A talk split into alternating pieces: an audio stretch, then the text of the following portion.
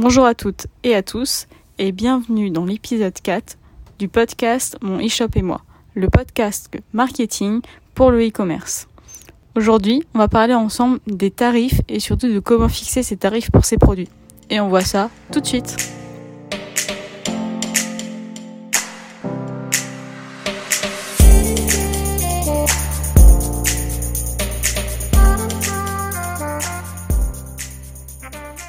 Comment fixer ces tarifs pour ces produits en e-commerce? Alors il y a différents types de dépenses à prendre en compte avant de fixer ces tarifs. Euh, j'en ai listé quatre majeures et une cinquième qui est une, on va dire, une grande catégorie un peu fourre-tout. La première catégorie de dépenses à prendre en compte quand on va fixer les prix de son produit, c'est le coût des matières premières. Donc les matières premières, c'est tout ce que vous allez dépenser, l'argent que vous allez dépenser pour acheter le matériel et les matériaux qui vont vous permettre de créer vos produits.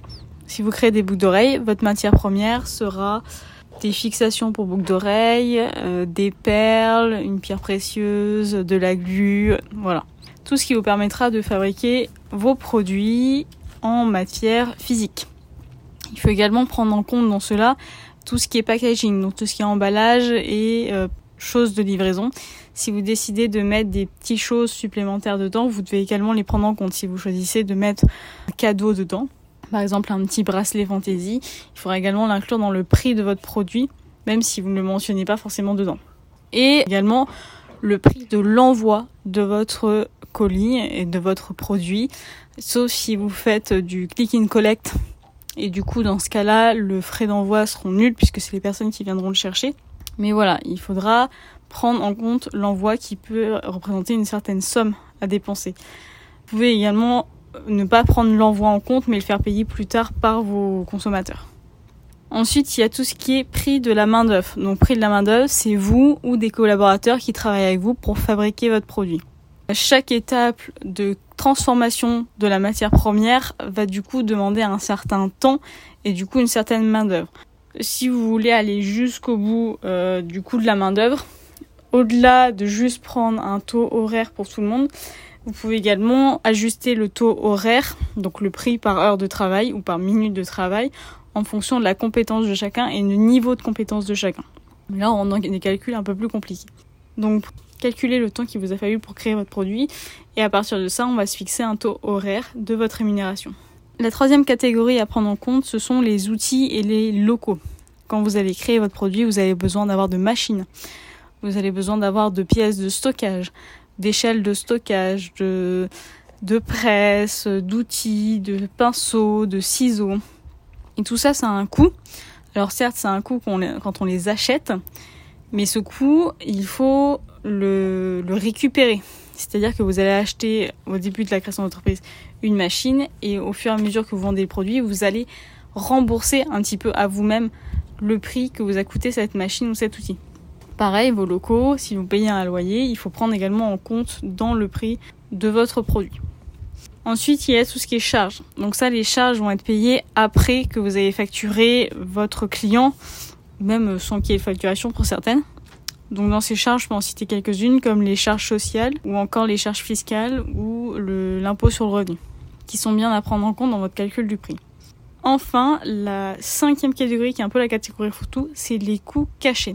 Cette catégorie peut paraître un peu banale et un peu euh, désuète, mais elle est très importante si vous voulez pas vous retrouver dans le rouge tout de suite. Elle est très importante du coup pour fixer votre prix.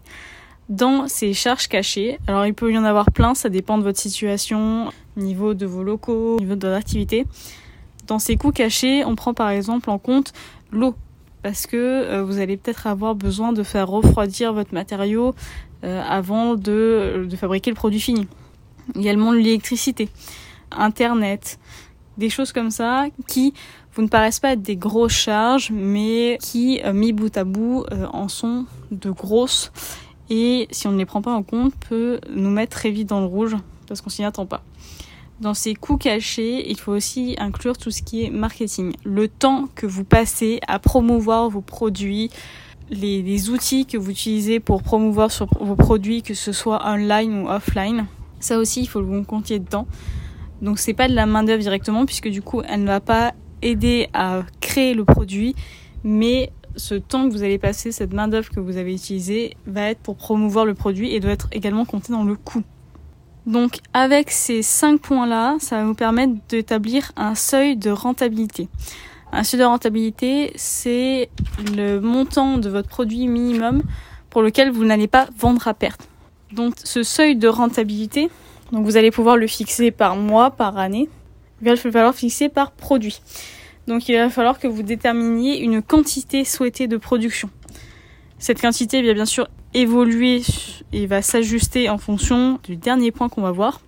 Et du coup, si vous prenez votre quantité et que vous la divisez par le total de vos charges et de vos dépenses, vous allez trouver le seuil de rentabilité pour chacun des produits. Donc c'est le prix auquel vous ne pourrez pas le vendre en dessous. Vous pourrez le vendre au-dessus, le commercialiser au-dessus ou commercialiser au même prix, mais vous ne pourrez pas le vendre en dessous. Sinon, vous fabriquez des produits, mais vous ne gagnez aucun bénéfice et vous ne remboursez même pas vos charges et vos dépenses. Donc, c'est-à-dire que vous perdez de l'argent. Dans le dernier point de cet épisode, on va relier toutes ces connaissances aux exercices que nous avons fait avant. Donc, dans les épisodes précédents, on va prendre en compte son étude de la concurrence. Donc, pouvoir, par rapport à ce seuil de rentabilité où on se situe, si on est au-dessous, si on est en dessus. également très important, prendre en compte la vision du perçu par son client, par son client cible. Alors si on se rend compte que la valeur perçue par notre client est bien au-dessus de notre seuil rentabilité, ça veut dire qu'on peut augmenter notre prix et du coup là c'est là qu'on se fait une marge. Au contraire, si on se rend compte que le client n'est pas prêt à payer au-dessus ou même au niveau de notre seuil de rentabilité, ça veut dire que du coup il faut qu'on ajuste la quantité ou alors qu'on ne produise pas ce produit. Je vous conseille de faire cette étude bien avant de commencer à produire votre marchandise. Ça vous évitera d'avoir du stock et d'avoir des productions que vous ne vendrez jamais. Ou bien même encore de vendre à perte.